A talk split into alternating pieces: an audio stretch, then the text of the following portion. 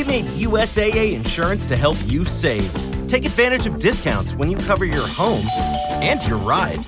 Discover how we're helping members save at usaa.com/bundle. USAA. Restrictions apply.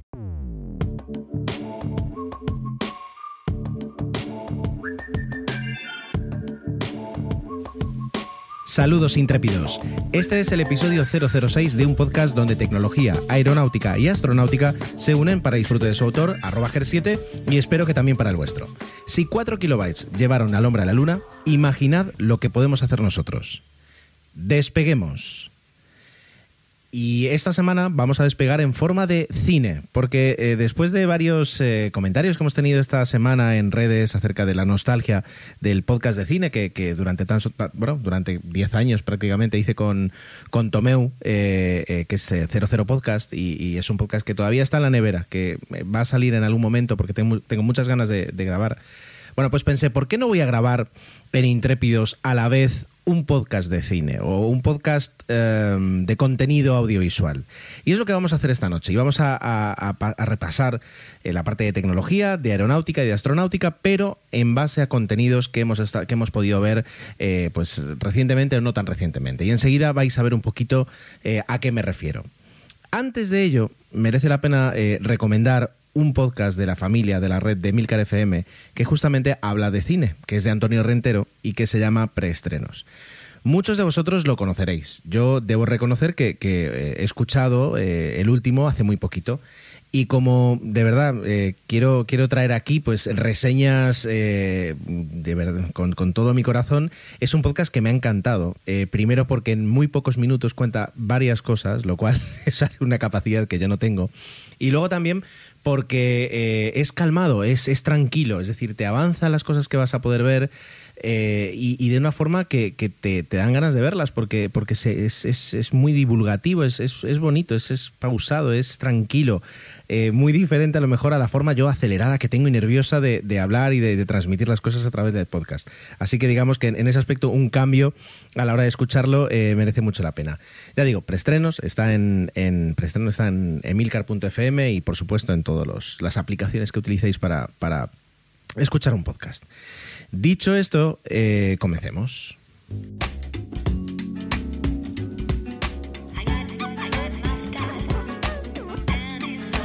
Una de las formas que tenemos actualmente para saber si eh, algo tiene eh, calidad o al menos ambición de, llegar a muchas personas en Netflix es enseguida por la reacción que hay en redes sociales. Y justamente este documental que se estrenó hace unas semanas eh, tuvo repercusión en redes sociales porque además trataba de las propias redes sociales. El documental en cuestión que podéis encontrar en, Netflix se llama El dilema de las redes. Em, en inglés es The Social Dilemma. Aquí digamos que se ha respetado muy bien la traducción. Y eh, es un documental muy interesante del cual os voy a hablar y, además justamente pues casi casi podemos entrar otra vez en, la forma, en, en, apuntes sobre la privacidad, ¿no? Es decir, la, parte de mi pequeña obsesión. Sin embargo, no lo voy a hacer porque eh, estaba muy equivocado en ese aspecto. Yo partía de la base de que a lo mejor nos iban a hablar de hasta qué punto eh, pues se conocen cosas de nosotros a través de la información que tienen nuestra o lo que pueden obtener nuestros teléfonos móviles, etcétera, etcétera. Eso, eso es verdad que está, pero es, solo una parte. Vale, así que vamos, vamos a intentar ir por partes y os voy a, os voy a contar un poquito eh, qué, es lo que ocurre. Es un documental, eh, por si no lo habéis visto, evidentemente, y si no, pues aquí sirve como, como, como debate, ¿no? Para, para, que me contéis. Es un documental eh, en el que aparecen, por una parte, los protagonistas, es decir, protagonistas que han estado muy metidos en Silicon Valley. Hablamos de ingenieros, hablamos de inversores, hablamos de de profesores universitarios que están que han estado tratando durante muchos años, bueno, pues de todo lo que ha sucedido en Silicon Valley en los últimos 30 años, pero realmente en los últimos 15 o 10 años, podemos hablar, ¿no? Que, más o menos, ah, acerca de eh, cómo la tecnología, el software, eh, todo lo que se ha desarrollado allí, todo lo que se ha puesto en marcha allí, ha afectado a, a todo el mundo. Es decir, e, eso es el documental contado por protagonistas que han estado allí que han creado, que han eh, vivido, que ya no digo ser testigos, sino partícipes de toda esa explosión, de todo ese desarrollo, ¿vale? Ah, pero lo que tienen en común es que son personas que en algún momento de sus carreras profesionales ven el peligro ven los agujeros morales y, desde luego pues la ausencia en algún momento de ética en alguna de esas prácticas, en alguna de esas mejoras o evoluciones o, progreso y se bajan del carro, levantan la mano, se bajan del carro. Y, esa es una de las primeras cosas que, creo que merece, merece la pena incluso ver, es decir, no lo he hecho todavía, pero tengo ganas de apuntarlo, ¿dónde están ahora? Es decir, porque muchos de ellos han salido eh, pues de Facebook, de Twitter, de YouTube, de alguna, ahora, Pinterest, por ejemplo, eh, y, han, y han acabado en, en, organizaciones, en propuestas, en empresas que buscan un desarrollo más ético de la tecnología y un desarrollo más eh, cuidado de la privacidad a la hora de compartir o a la hora de poner en marcha proyectos que tengan que ver redes sociales o que, bueno, que esté implicado Internet, digamos, ¿vale?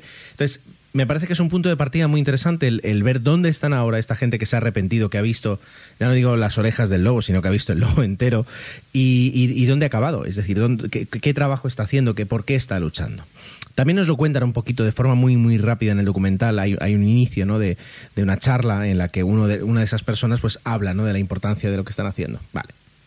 Pero en general eh, es, es algo que merece la pena a esos testimonios, porque si no quedaría sería un poquito duro, les acompaña pues una parte digamos eh, teatralizada en la que eh, bueno pues vemos planos y vemos bueno, unas, cuantas eh, escenas de una familia compuesta pues padre, madre y creo que son tres hijos, donde la hija mayor es, es un poquito la, más eh, despierta en cuanto, a, en cuanto al peligro que implican las redes sociales, luego hay un hijo adolescente y luego hay una niña que tiene 11 años que se está iniciando, ¿no? Entonces, eh, algunas de las cosas que nos van contando en el documental luego se teatralizan para que eh, yo creo que sirve mucho para ayudarnos a, traducir. Es decir, te están contando algo que puede que entiendas más, puede que entiendas menos, pero luego te traducen en cómo en un hogar, eh, digamos, modelo o en un hogar, sí, en un hogar, digamos, eh, prototipo, pues, pues es eso que te están contando, cómo lo ves, ¿no? Es decir, la adicción al móvil, bueno, pues cómo lo ves. O, mm, que de repente, pues, bueno, es decir, no, no, os quiero adelantar lo, que muestra el documental exactamente, pero va por ahí. Es decir, se, se, se divide, digamos, esta está, estructurado en esos, en esos eh, dos tipos de, proyección, es decir, eh, testimonios y, teatralización. Bueno, me entendéis, disculpadme.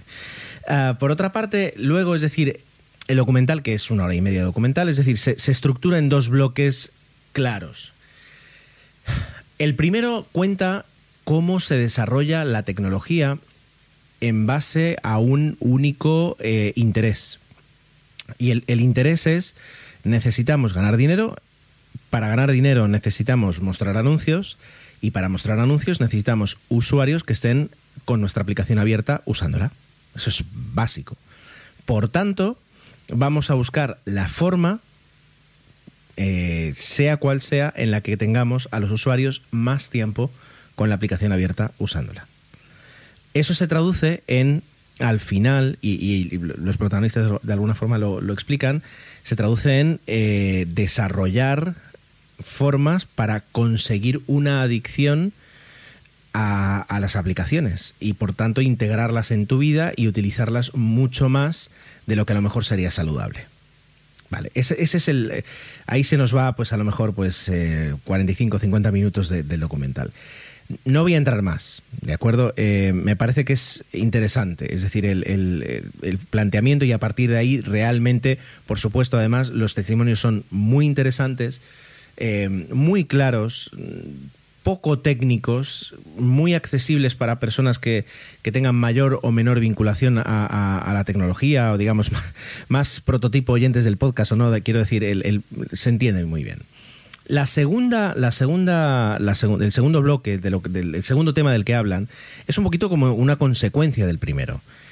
Ah, y es que eh, las famosas burbujas, y, justamente cuando hablaba de DataGo hace un par de semanas, hablaba de ello, de, cómo, eh, eh, cuál es el problema de las, de las burbujas. Y es, y es que en el momento en el que estas empresas se dan cuenta de que a veces en tu aplicación, en tu red social, llegas a un contenido que no es nada interesante y te vas, dicen, bueno, pues lo que vamos a hacer va a ser conocer mejor al usuario y de todo el contenido que tiene disponible en sus, en sus suscripciones, en sus eh, eh, seguidores, en lo que sea. Es decir, vamos a, mostrar, a tamizar y a mostrarle contenido siempre de más interesante a menos interesante. Por tanto, ya si, si, si se cansa ya será cuando lleve mucho tiempo y haya, consumido el, contenido más interesante.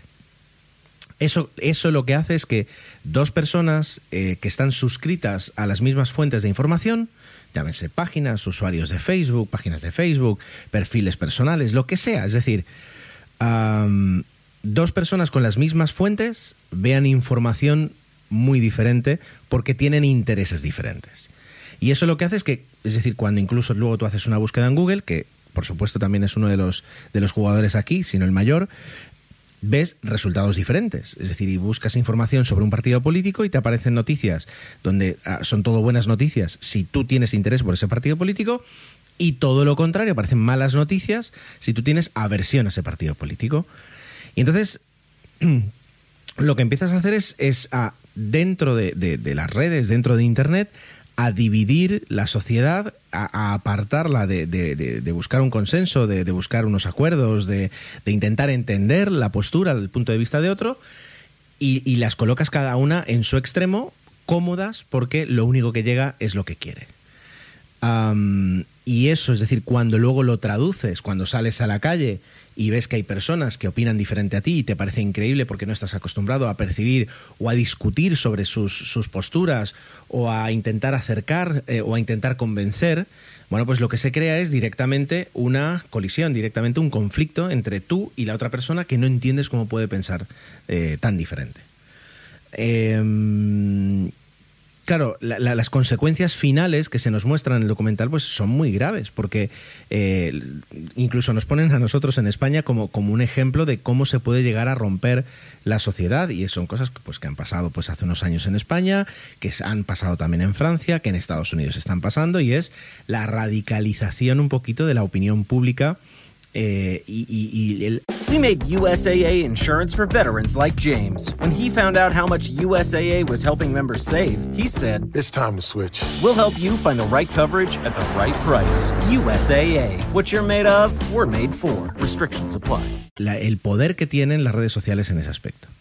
Por otra parte, también es las, la capacidad de una herramienta que tiene tan eh, tanta persuasión a sus usuarios, eh, tanta capacidad de, modificar lo que ven, lo que sienten, lo que eh, luego pueden opinar en base a la información que han recibido, todas esas herramientas, todos esos recursos que tienen las redes sociales disponibles para cualquier medio o para cualquier persona, es decir, si hay un interés, me encanta esta palabra, torticero, de, empezar a, manipular la opinión pública para llevártela a tu terreno, ya no solo si eres un jugador de dentro del país o dentro de la sociedad o dentro de, bueno, pues del estamento, no digamos que sea, sino externo, es decir, si es un tercer país o si es un... y, lo, directamente van a, machacar, a romper, a sacar su propio interés, bueno, pues, pues eh, está sucediendo.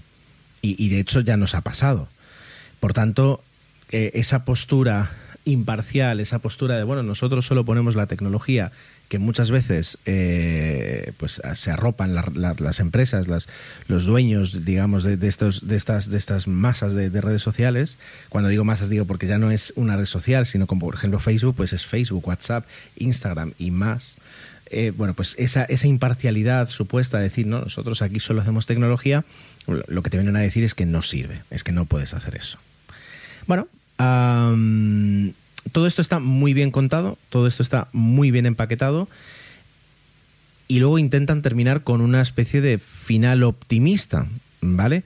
Eh, de alguna forma lo que te vienen a decir es, ah, ah, bueno, pues eh, todo esto se puede parar porque al fin y al cabo los usuarios somos los que decidimos si queremos ver o no ver, confiar o no confiar, desconectar o no desconectar, desinstalar o no desinstalar y, si todos nos pusiéramos de acuerdo, cosa que no va a suceder, pero si de repente nos diéramos cuenta de que, de que hay otra, otra aplicación o ninguna aplicación, o que nosotros podemos buscar otras formas de obtener información eh, sobre lo que queremos en, en, en, la opinión pública y abandonar esa dependencia de las redes sociales, pues mm, de repente perderían poder. Y así como perderían poder, es decir, sería cíclico, cada vez tendrían menos poder de, cambiar la opinión o de, o de dirigir la opinión en la sociedad.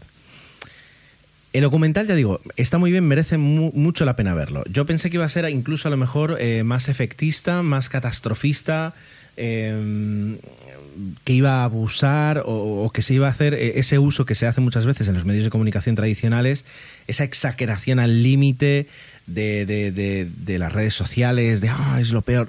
No, no, porque además está contado por personas que trabajaron en Facebook, que fueron ingenieras en Twitter, que han estado en Google, es decir, personas que conocen desde dentro y cuando salen dicen, oye, hay unos problemas. Y desde adentro las empresas saben que hay unos problemas. Lo que pasa es que, bueno, no están preocupadas eh, tanto como deberían estarlo o, en absoluto. Ahí digamos que a lo mejor va variando un poquito el rango ¿no? de, de empresa a empresa. Y claro, yo como usuario y, además como profesional, porque me dedico a las redes sociales, eh, al principio lo que pensé es, bueno, todo, todo este poder que dicen que tienen, pues es relativo, porque, claro, te, analizas como usuario y dices, yo muchas veces leo noticias, cosas que son un poco raras, y enseguida, digamos, como que te salta el detector y dices, a ver, esta barbaridad o esto que están diciendo no puede ser verdad. Y, y no te fías y miras la fuente y luego realmente o eres el que intenta parar bulos en los grupos de WhatsApp en los que estás metido, ¿no? Y, de repente te va llegando algún reenviado que otro y eres el que levanta la voz y dices, a ver, señores, esto es así. O por favor, alguien puede confirmar y entonces de repente lo paras. Y dices, bueno, no, será para tanto. Pero claro, y a lo mejor tú puedes opinar lo mismo. Pero claro, enseguida lo pensé, a la hora de pensar cómo iba a traducir esto en el podcast, dije, pues es una forma muy fácil. Si estás escuchando ese podcast es porque tienes una aplicación, que has estado escuchando otros podcasts, de, ya sea de Milcar FM o de otras redes, has llegado a este, eh, luego vas a tragarte una sección de aeronáutica, luego otra de astronáutica, y eso yo creo que no te convierte en el, en el modelo de usuario que traga bulos y que difunde bulos y que es fácilmente influenciable en las redes sociales. Y luego viene la cura de humildad. Es decir, y, muchas veces los que enseguida somos que pensamos, bueno, pero a ver, si uno se informa, si uno es heavy user aquí, de la, si tienes ahí una cuenta de Twitter desde hace muchos años, ya sabes que hay muchas cosas que no son verdad. Pero ¿cómo sabes que no hay una, una pequeña manipulación a un nivel más arriba del que tú te das cuenta y que efectivamente hay es decir, así como te van mostrando unos resultados u otros resultados, más contenido de una cuenta o menos contenido de otra, de repente dejas de ver noticias que, te harían cuestionarte o que harían eh, darle utilidad a tu pensamiento crítico y solo te reafirman en lo que tú ya crees. Todo eso puede pasar a, un nivel en el que no veas las alarmas, porque no somos auditores, al fin y al cabo somos usuarios. Y, y entonces me dejó pensando y dije, ostras, pues a lo mejor sí. Yo os cuento, y ahora ya para terminar, una, pequeña. Mi, experiencia en cuanto a disminuir el uso de redes sociales. yo utilizo Facebook en el trabajo y muchas veces se queda abierto y entonces a veces miro un poquito lo que hay. Es verdad que ahora el uso que le doy es, menor del que tenía. Eh, Instagram en el teléfono lo utilizaba muchísimo hasta que me preocupé mucho por la información que Instagram estaba tomando de mi teléfono, eh, que de eso también podríamos hablar un día y decidí desinstalar la aplicación. Y como iOS, iOS te permite crear un acceso directo en la home screen de en la pantalla principal del móvil eh, con el icono de Instagram, que cuando lo abres es como Instagram, pero lo que estás haciendo es abrir la versión web, eh, lo hice. La consecuencia es que ahora utilizo Instagram una quinta parte de lo que utilizaba. Y eso es que la experiencia es muy buena, pero no es la misma, no tiene el mismo tacto, la misma velocidad, y es verdad que con las historias no puedes hacer todo lo que haces en la aplicación. Eh, pero bueno, sigo teniendo Instagram instalado en el móvil del trabajo por motivos de trabajo. O sea que, quiero decir, sigo al pulso de lo que es la aplicación y ahora disfruto de la versión web. Muchísimo menos. Y ahora ya me lo estoy planteando incluso con Twitter. Y me lo estoy planteando con cada vez más aplicaciones. El, el, sol, el quitar la, la, aplicación, quedarme con la versión web mobile, que cada vez son más buenas. Y de esa forma, por una parte, darle menos acceso al teléfono ganar en privacidad y luego además ocurre que las uso menos y con eso ganaría en, en, salud, en tiempo para, para, otras cosas de mi vida. Podría ser interesante. Bueno, no sé, no sé qué, qué, qué opináis vosotros. Si habéis visto el documental lo podemos hablar y si, y si no, de verdad, bueno, si tenéis Netflix, eh, merece la pena. Yo creo que es un documental que merece la pena porque ya digo, no, sobre todo ya no es, no es el típico eh, viene el coco, nos van a matar, sino que, es decir, son testimonios de por dentro y, luego además algunas reflexiones eh, que nos pueden ser útiles, ¿vale? Ya, ya, me vais contando.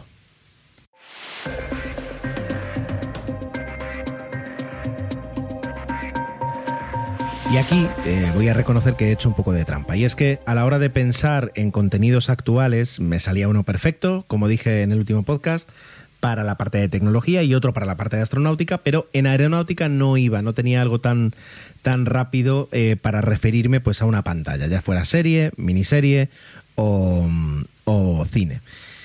Y me he ido a una, porque además la encontré justamente navegando entre una aplicación y otra, de repente encontré el resultado o un volver a ver, y, me puse el otro día a, recordar Sully, la película de Clint Eastwood de 2016, protagonizada por Tom Hanks, por eh, Aaron Eckhart y por Laura Linney, em, sobre el, digamos, comillas, milagro en el Hudson, sobre el accidente del 15 de enero, si no voy mal, creo que fue 15 de enero de 2009, de un, de un bueno, accidente, incidente, amerizaje, de un avión que se queda sin potencia en los dos motores y ameriza en el río Hudson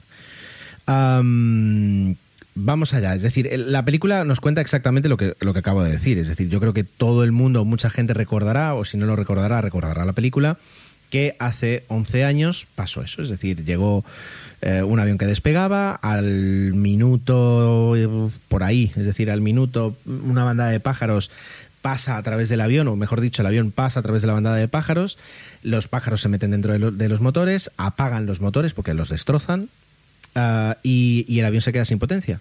Y el comandante toma una decisión valiente y, difícil de no dar la vuelta e intentar aterrizar en la pista que acaba de dejar, sino que continúa el vuelo y decide aterrizar en el río Hudson, eh, con una, bueno, aterrizar, amerizar en el río Hudson.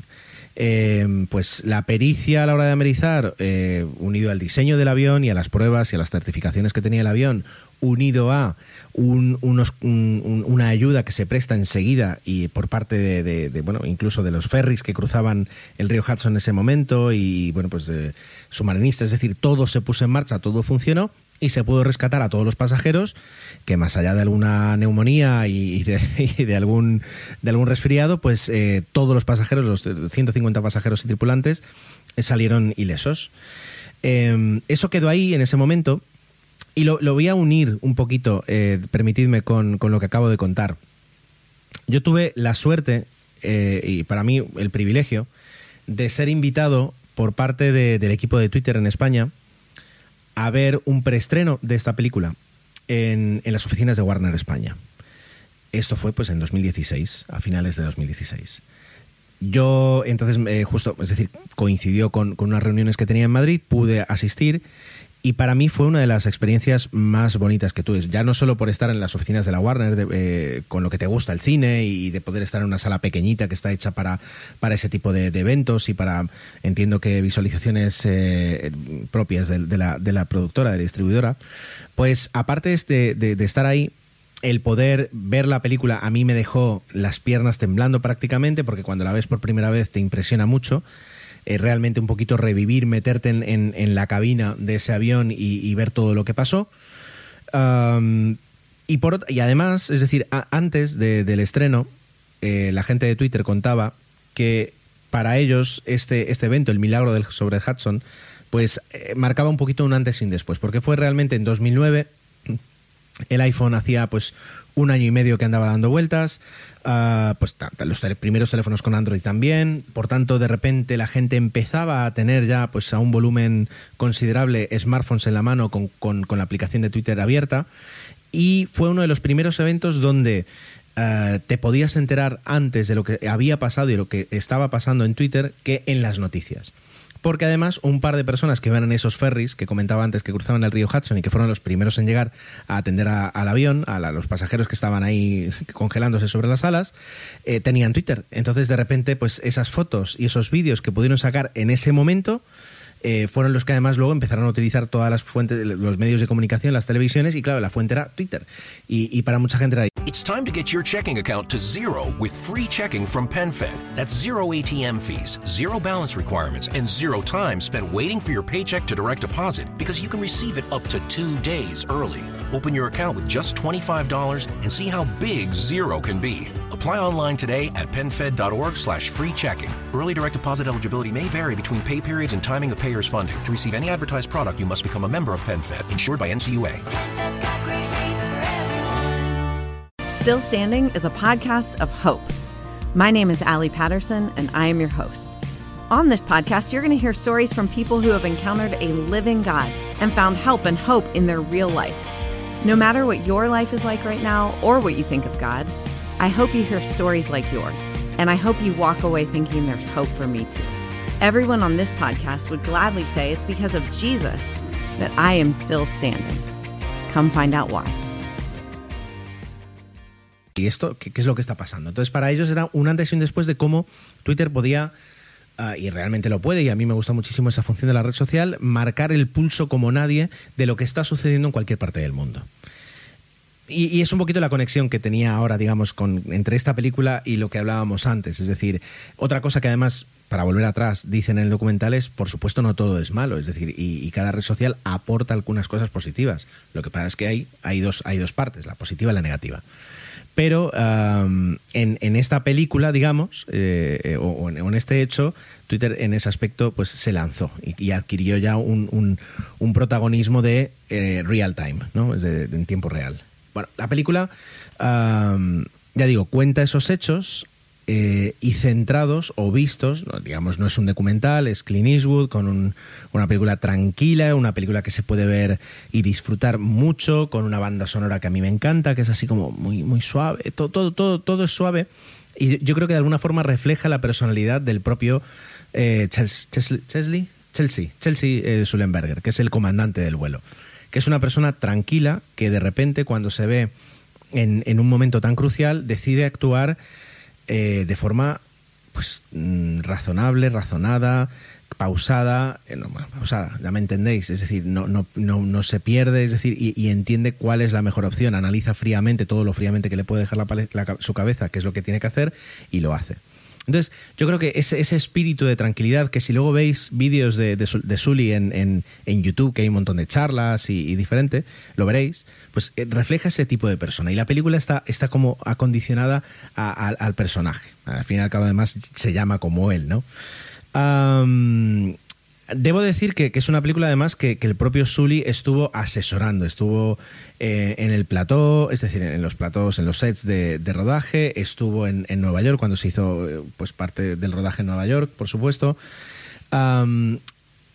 Compartió tiempo con Tom Hanks, que es el protagonista, que es el que, eh, digamos, eh, representa su papel, y pues de alguna forma tiene el beneplácito de, Sully. Es decir, de alguna forma aprueba que esa película pues, pues refleja bastante bien lo que, lo que ocurrió.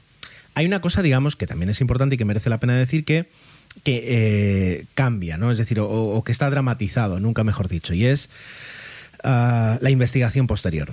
Por supuesto, se inicia una, una investigación acerca de lo sucedido y en la película esa investigación se dramatiza y hace que sea muy incisiva eh, contra los pilotos y, o, digamos, intenta enseguida culpabilizar a los pilotos. A ver, es decir, eh, hasta cierto punto, las investigaciones que se hacen de los accidentes, es decir, se, se, se, mira, digamos, de igual forma. O, no se perdona a nadie, eh, no, hay, no, hay presunción de inocencia, o sea, hay presunción de inocencia, me refiero, se mira, se mira mal a, todo el mundo. Es un poquito como las películas que vemos a veces de policíacas, donde de repente eh, pues no, no, pensará que soy yo el asesino. Yo pienso que cualquiera puede ser el asesino. Pues aquí pasa lo mismo. En una investigación de repente dices, bueno, puedo estar hablando con la persona que se ha equivocado o no. Entonces hay que ser muy frío, muy imparcial y no enseguida prestar a, a pobrecito, usted es el héroe, porque, y, y quien haya visto algunos, algunos documentales de Mayday, catástrofes aéreas, sabrá que a veces eh, cuando bajas del avión le dices a un comandante, usted es un héroe, me ha salvado la vida, y seis meses después averiguas que fue el propio comandante el que causó el problema. Entonces, bueno, pues la, la, investigación, aunque fría, imparcial, y bueno, pues como toda investigación es, no tiene esos tintes personales, no, no tuvo esos tintes personales. Y, y por eso Sully pide eh, que se cambien los nombres de los investigadores para realmente añadir ahí, digamos, una capa de ficción.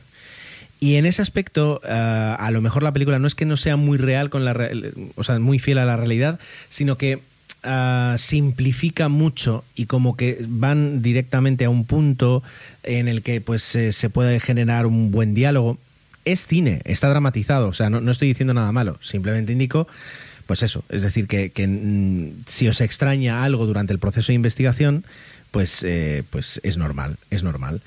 La película, y, me lo dejo casi casi para el final, a mí me encanta, está troceada, es decir, no, no, no, es que sea de Quentin Tarantino, donde vas viendo partes primero, partes después, sino que eh, la película es fiel, digamos, con respecto a, a, después del accidente, qué es lo que sucede después del accidente. Eh, y luego lo que vas viendo son diferentes flashbacks, que son diferentes momentos en toda la cronología de lo que pasó, ¿vale? Para que luego, es decir, así como vas llegando al final, vas teniendo todas las piezas y puedes entender qué es lo que pasó. Pero al principio no tienes esa, esa noción tan completa. ¿Es un error o es un acierto? Para mí es un acierto. ¿Por qué? Porque eh, lo que te muestra, y eso es algo que, que realmente luego cuando yo vi el preestreno y luego hubo una charla con, con un comandante de una, de una compañera española que, que, estaba ahí, digamos, como para aportar hasta cierto punto pues su opinión profesional de lo, de lo que está pasando en la película.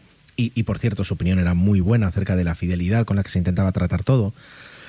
Pues lo que te muestran son dos cosas. Primero, que, eh, claro, tú como comandante, como piloto, como copiloto, eh, sobrevives a algo así, pero, pero luego el, trauma viene después, el, el, el, estrés postraumático viene después, lo que te quita el dormir, lo que te hace ver que estés eh, fuera de un poquito de ti, viene después. Y, hace que, incluso haya momentos en los que no recuerdes perfectamente lo que pasó, a lo mejor. Y yo creo que, que las personas que han tenido accidentes, eh, pues sea de tráfico o situaciones traumáticas en su vida, eh, una de las cosas comunes es que tardan mucho en conectar las piezas y en, recordar otra vez la historia completa. Y la película te, lo muestra así. Entonces, para mí, en ese aspecto, es, es un acierto. Y, y, luego, por otra parte, la película se empeña en, en mostrarte cómo después de un, de un, accidente o después de un incidente, como lo queráis llamar, el piloto se encuentra muy solo. Y es que, eh, claro, es decir, volvemos, alguien ha sido responsable, el fabricante, eh, el aeropuerto, el control aéreo, el piloto o la compañía, normalmente, más o menos. Mm, porque luego alguien puede decir, bueno, causas meteorológicas, bueno, pero entonces si alguien dejó volar, eh, ¿por qué? Es, complicado y, no me considero aunque me gusta y he leído informes de accidentes aéreos, no creo que tenga la potestad suficiente como para aquí ponerme a hablar de cómo se hace una investigación. No, no, no lo sé. Y, y si intentar hacerlo creo que bueno, sería malo. Pero en el momento en el que tú eres un posible responsable de lo que ha pasado, eh, nadie te abraza. Y, digamos en, esa, en ese coloquio el piloto decía, si os fijáis, la, las únicas personas que están cerca de ellos son el sindicato que para eso está, para, para apoyarte en momentos donde nadie más te apoya. Entonces, eh, es, es, es, interesante ver eso, es decir, no, no a, al, al, personaje de Sully como un héroe que luego, sino es decir, como una persona que ha sufrido algo muy gordo, que todavía está luchando para entenderlo y que, digamos, tiene que compaginar toda esa investigación con, con asumir lo que acaba de hacer. Eh, es, en ese aspecto es muy interesante.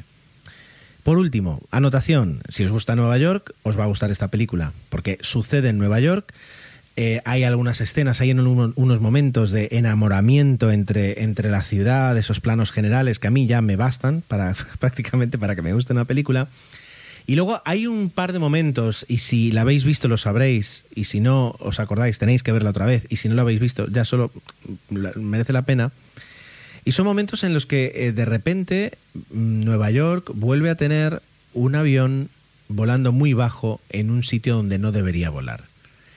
Y se crean un, par de momentos, literalmente son dos momentos en la película, donde hay un, una cierta, no reflexión, sino una cierta pausa mm, por parte de, personajes, etcétera, como diciendo, ¿qué está pasando aquí? Nosotros ya vivimos esto. O, hay, una especie como de déjà vu, un, una duda de si es un déjà vu. Y entonces te permite reflexionar cómo en 2009, ocho años después de, de, de la tragedia del 11S, la ciudad de alguna forma no había normalizado, no, no, ya no digo superar, no había terminado de asimilar lo suficiente como para luego, al volver a ver algo raro con un avión volando bajo en las inmediaciones de, la ciudad, mm, se creara esa, esa duda, ese recuerdo. No lo sé, decídmelo vosotros, pero la verdad es que esas dos escenas eh, son interesantes. Y luego hay un, un, comentario así muy, muy elevado por, en el guion en el que también te dejan caer eso. Me pareció un broche para una película que, yo esperaba que iba a tener más nominaciones o que le iban a dar el Oscar a, Tom Hanks, porque bueno, yo también tengo un enamoramiento con este, con este actor, pero realmente a los que nos gusta, y por eso estoy hablando de esta película, a los que nos gusta la, aviación, eh, para mí es una película obligada. Te muestra cosas, te enseña muchas cosas, te hace sentir muchas cosas y luego además, por último, te, te, te recuerda qué es lo fascinante de la aviación comercial y del éxito, es decir, la coordinación, los sistemas, eh, los procedimientos, la formación, la tecnología y luego, por último, eh, el ser humano como, como, como asegurador de, todo el sistema. Realmente merece mucho la pena que, que, eh, la veáis. Ah, si no voy mal, aparte en otras fuentes de en otras fuentes de, de adquisición de contenidos, la podéis encontrar en HBO, ¿vale?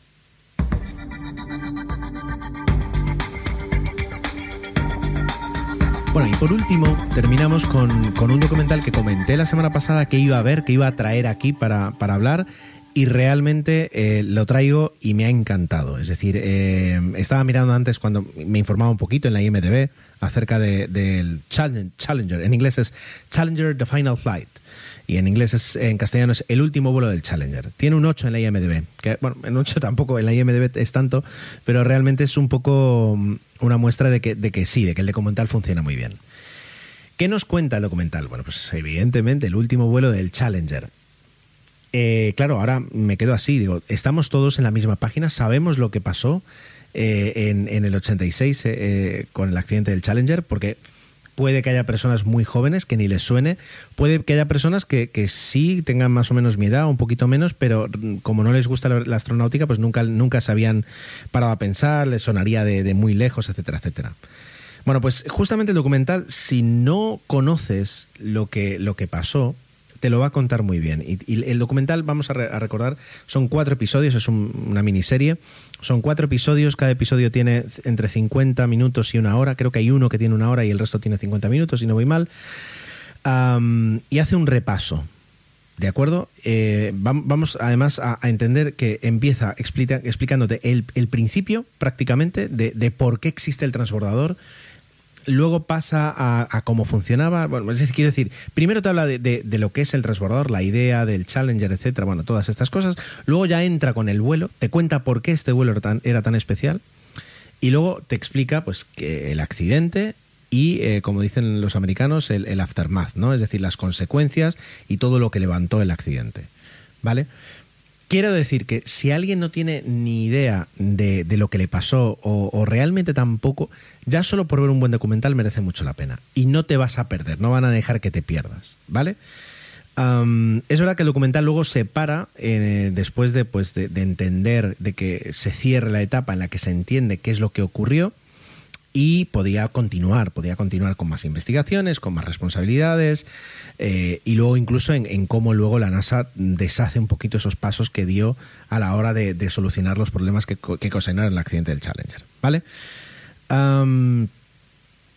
vamos a partir de la base y para hablar un poquito aquí, para que se entienda de, que, de, lo que supuso el Challenger. El Challenger, el otro día lo leí en la Wikipedia, eh, empieza a planearse antes incluso de que el hombre llegue a la Luna. Eh, claro, la, NASA tiene un problema y es que sí, sí, todo es genial, somos muy guays, vamos a llegar a la Luna, pero cada misión cuesta un potosí. Y aunque a nosotros eso nos encanta y nos vaya muy bien, eh, el, eh, el, ciudadano americano, digamos, que paga los impuestos, llegará un momento en que, en que va a cerrar el grifo. Y entonces hay que ofrecer algo que sea muy diferente y que sea reducir costes mucho. ¿Cómo? Con un vehículo, un orbitador reutilizable. Hasta ahí todo bien. ¿Para qué? Para que haga un montón de misiones y tú lo bajes y la idea era que podrían operar dos, vuelos, dos lanzamientos al mes. Entonces con todo eso se desarrolla la idea. Y cuando se presenta en el 81 el lanzador, eh, el, bueno, el, Space Shuttle, el transbordador espacial, que ese es un, tema que se confunde. El transbordador espacial no es la nave, eso es el orbitador. El transbordador espacial era el sistema, eran todos los cohetes, lo, lo que permitía eh, colocar al orbitador en órbita y, luego bajar. Bueno, pues todo eso, es decir, eh, cuando se presenta, la sociedad americana se enamora y se convierte en un icono pop. Y el otro día lo hablábamos con Santi fuera de micro, cómo todos siendo niños, todos los que seáis de mi generación, hemos tenido en algún momento algún juguete con forma de transbordador espacial. Entonces se convirtió en un... disculpad. Se convirtió en un icono, más allá de, eh, en un objeto o en una nave, es decir, eh, un icono de la modernidad, del futuro, de lo increíble que era la, raza humana a la hora de conseguir colocar naves que luego aterrizaban como aviones y luego se volvían a utilizar. Pues el documental parte de ahí. Entonces, ese, ese enamoramiento a la vez es una presión para que el transbordador vuele lo que tenga que volar. Y a partir de ese momento es cuando, cuando existen esas presiones, es cuando empieza a eh, haber lugar para que se den fallos. Y en este caso se da un fallo. Una de las cosas que yo no sabía, porque le digo, a mí me pilló pequeño y había leído, pero nunca en tan, tan, evidentemente no había chupado cinco horas de documental acerca del accidente del Challenger, es que, em, claro, yo con el tiempo aprendí cuál había sido el fallo, que no os lo voy a decir para que lo entendáis mejor, pero es que en el documental, y es interesante, lo que te vienen a decir es, no hubo que investigar para saber cuál era el fallo. Ya se sabía de antemano cuál era el fallo. De hecho, había personas que habían denunciado que eso podía pasar. Y eso es lo, alucinante. Y te lo cuentan muy bien.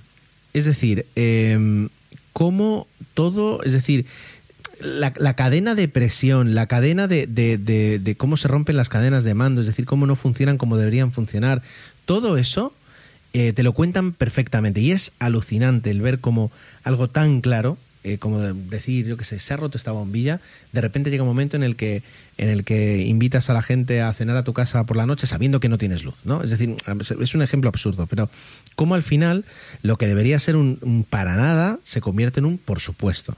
Y es fruto, pues eso, de las presiones, y, las presiones llevan a errores, pero los callas y luego pides, eh, y luego los famosos descargos de responsabilidad, pues yo no he sido, yo no he sido. Al final, más allá de quién fue, quién no fue, era, había personas dentro. Siete astronautas que murieron. Siete. Y luego además cuentan, y es muy interesante, y esto yo creo que es entre el primer y el segundo episodio, por qué este vuelo era tan especial. Claro, nuevamente, NASA, dinero para las misiones. Eh, ¿Qué es lo que hacen? Pues empiezan a acercar estos vuelos a la población.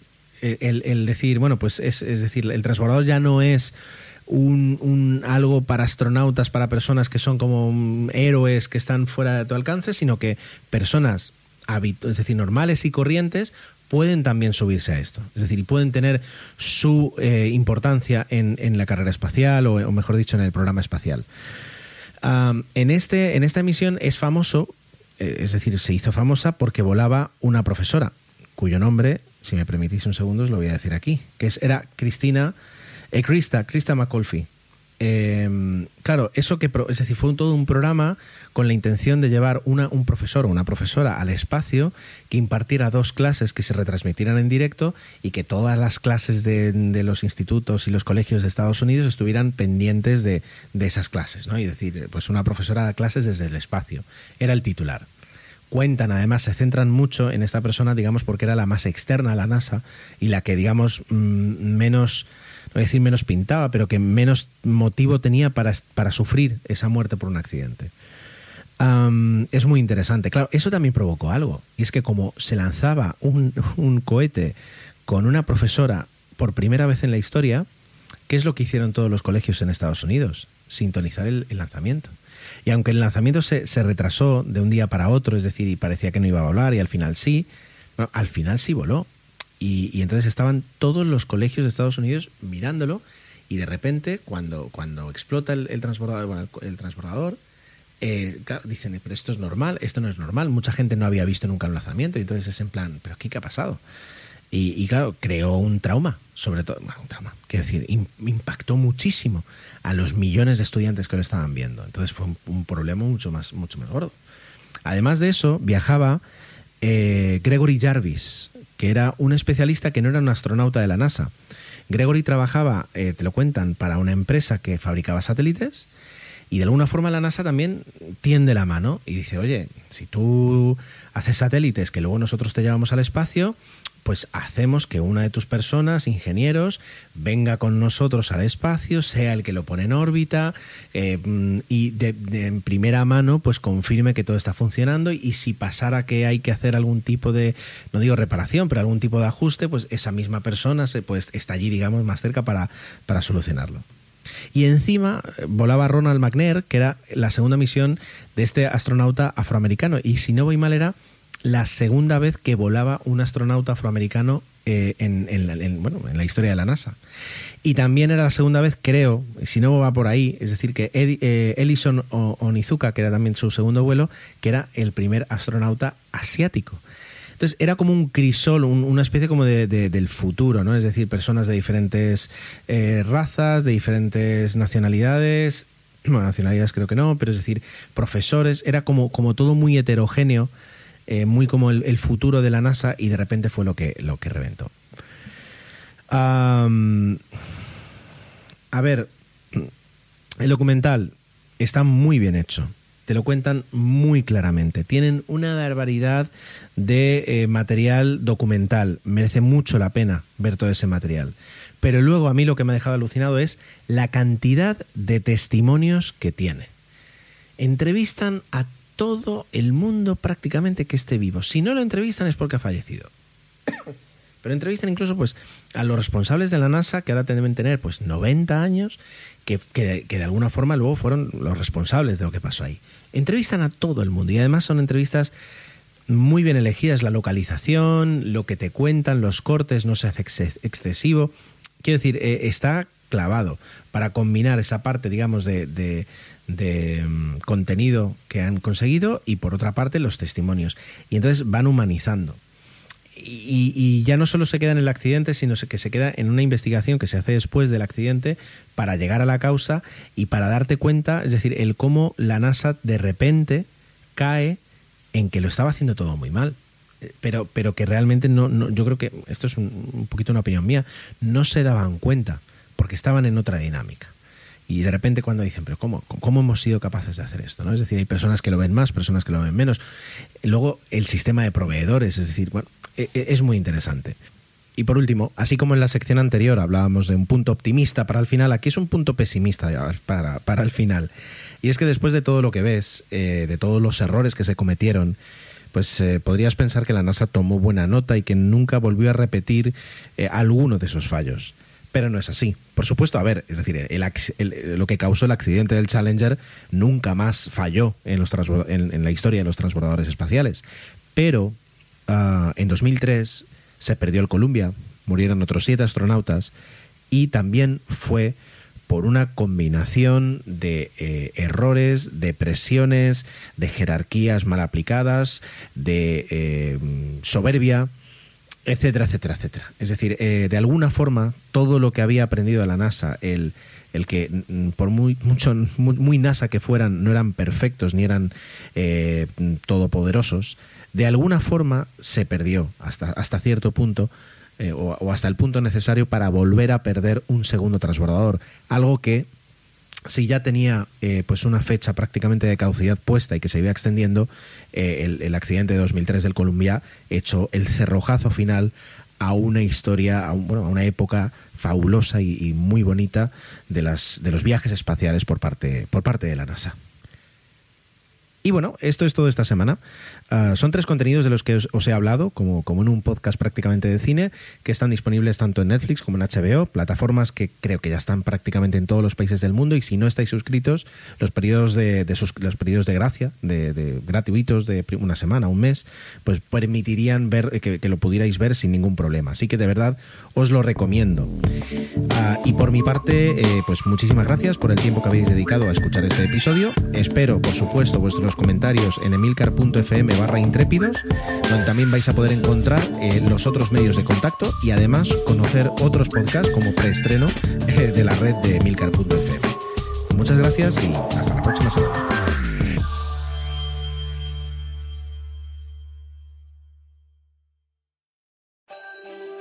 Be delighted this holiday season at Ice and Lights, the Winter Village at Cameron Run. Just minutes from Old Town Alexandria. Stroll through the park and enjoy winter photo ops, light displays, hot chocolate, and a warm treat. The Winter Village offers playtime for the entire family. Extend the magic of the holidays by visiting early, starting November 17th. Get your tickets now at CameronIceandLights.com. That's CameronIceandLights.com.